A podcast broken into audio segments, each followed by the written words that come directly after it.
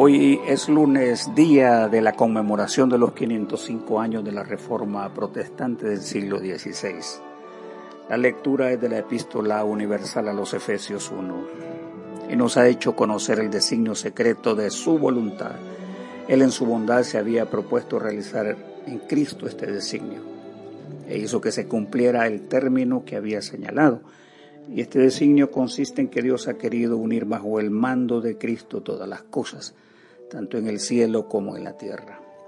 En Cristo Dios nos había escogido de antemano para que tuviéramos parte en su herencia de acuerdo con el propósito de Dios mismo, que todo lo hace según la determinación de su voluntad.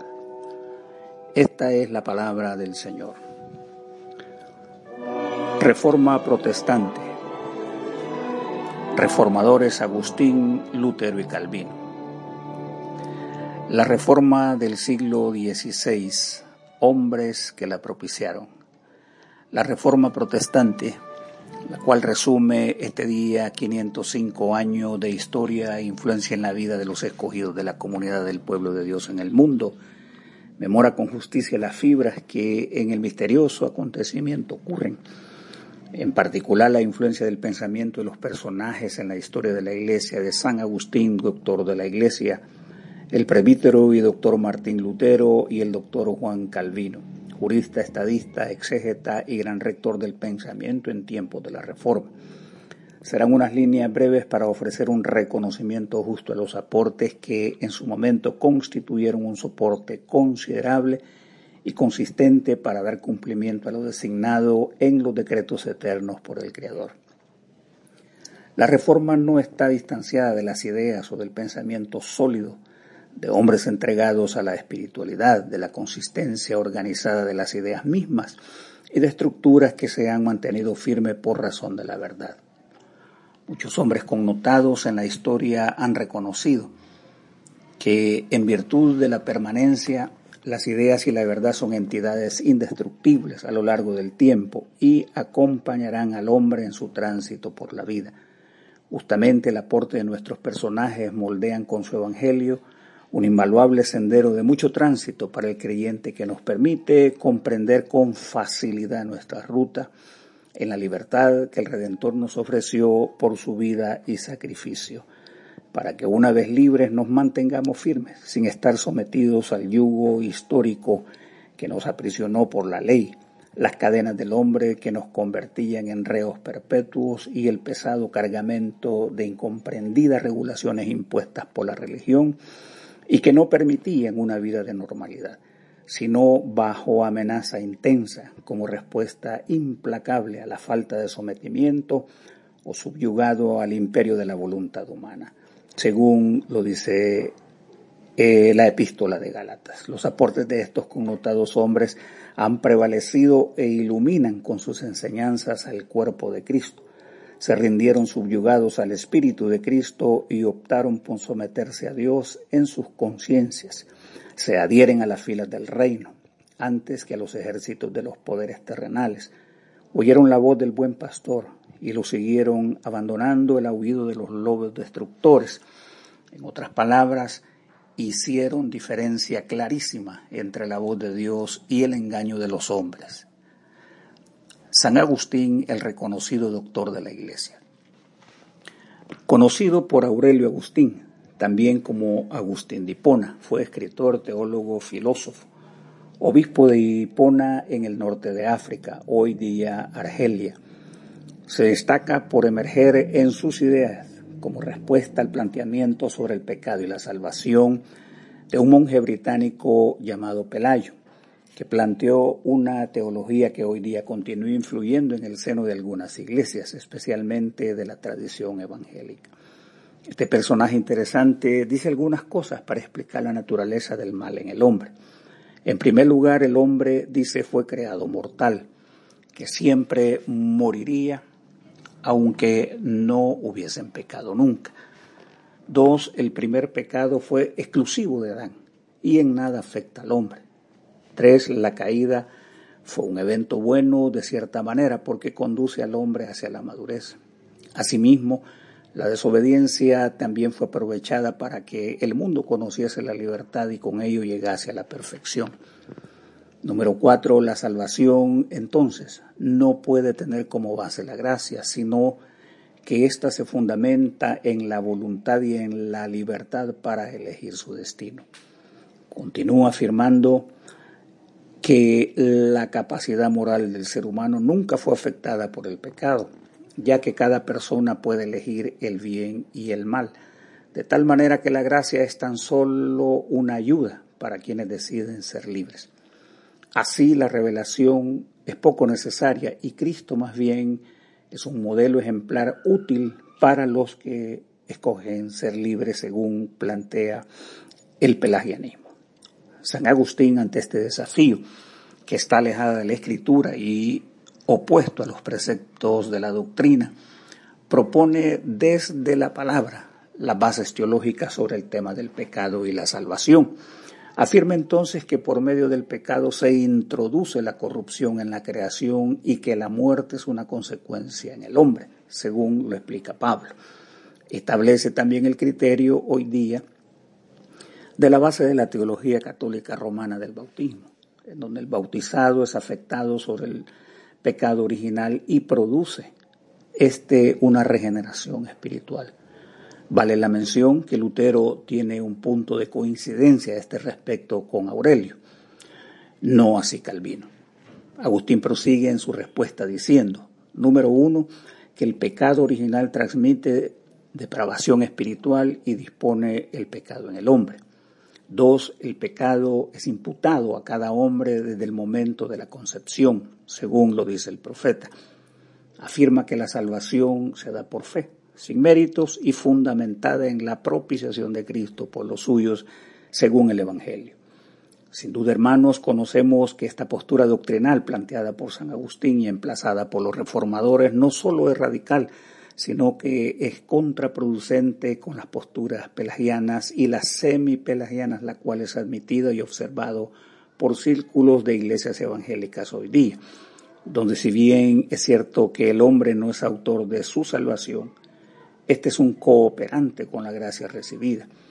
En su explicación, Aurelio Agustín emplaza las bases bíblicas y teológicas de la reforma que permiten contrarrestar las sanciones al pecado por parte de la Iglesia en la historia.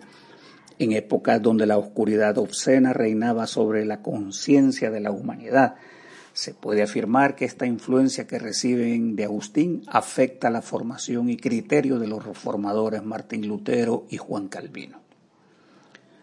Los doctores Martín Lutero y Juan Calvino. Lutero hereda las enseñanzas directas de Agustín, ya que pertenece a la orden de los agustinos, su vida es comunitaria y aprende a seguir a Cristo, casto, pobre, obediente, buscador de la verdad, al servicio de la iglesia, etc.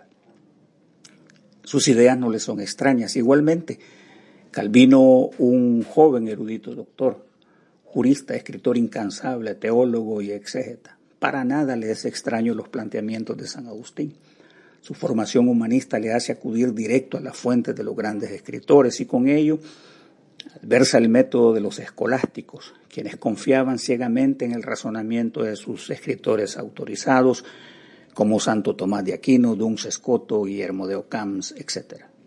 Y aporta victoriosamente la construcción de un planteamiento doctrinario sobre el pecado y la justificación por gracia, sistema que prevalece pronunciadamente en el universo de la Iglesia cristiana protestante. Junto a Lutero, poseen un punto de coincidencia respecto de Aurelio en el sentido del lugar que debe darse a la palabra de Dios por sobre el pensamiento humano. Muchos han llegado a proponer que el pensamiento agustiniano es un hecho central de la religión cristiana que ha permanecido en las concepciones teológicas y posturas de la Iglesia en la historia. El eje transversal utilizado por Aurelio es la creación, la caída y la redención. Destacan este proceso hacia donde apunta la consumación del plan de Dios. También es visible la absoluta e innegable soberanía de Dios, así como su control sobre todas las cosas. Otro asunto de coincidencia reside en coincidir en que el pensamiento y autonomía del hombre deben estar sometidos a la bendita palabra de Dios. Por extraño que parezca, Aurelio ha señalado en sus bases de razonamiento respecto a Dios. Esto les permite a los reformadores tener consistencia de una salvación fundamentada solo en la fe, la gracia y la escritura. Es que ocurre que Lutero ya ha rechazado la concepción platónica sobre Dios, que es muy aliada de Aurelio. En sus esfuerzos ya ha hecho intentos por conciliar eh, y convertir la filosofía para volverla escritural, lo cual es rechazada por estos reformadores jóvenes. Una labor que se hace es que repelen los atributos universales que han surgido del planteamiento filosófico y que a lo largo de los años fueron acariciados y adoptados por la escuela escolástica. Los reformadores proponen que se debe de decir de Dios y su naturaleza, más que lo que está indicado en las escrituras, que las categorías filosóficas enseñadas deben ser abandonadas. Se puede afirmar entonces que tanto Lutero como Calvino con pico y pala en mano desmenuzan la concepción de Dios tanto platónica como aristotélica. Esto representa confrontar el llamado nominalismo junto al realismo, en la que a Dios se le dan cualidades o categorías de la filosofía que en la escuela escolástica se presentan como corrientes predominantes en la que descansa la teología de Dios. Por tanto, ellos hacen un planteamiento reformado en donde, número uno, se dice que el hombre debe someterse a Dios y no derivar un Dios basado en los conceptos creados por el hombre. En tal sentido, la reforma plantea, segundo lugar, que en la mente de Dios no hay ideas a la manera de los hombres.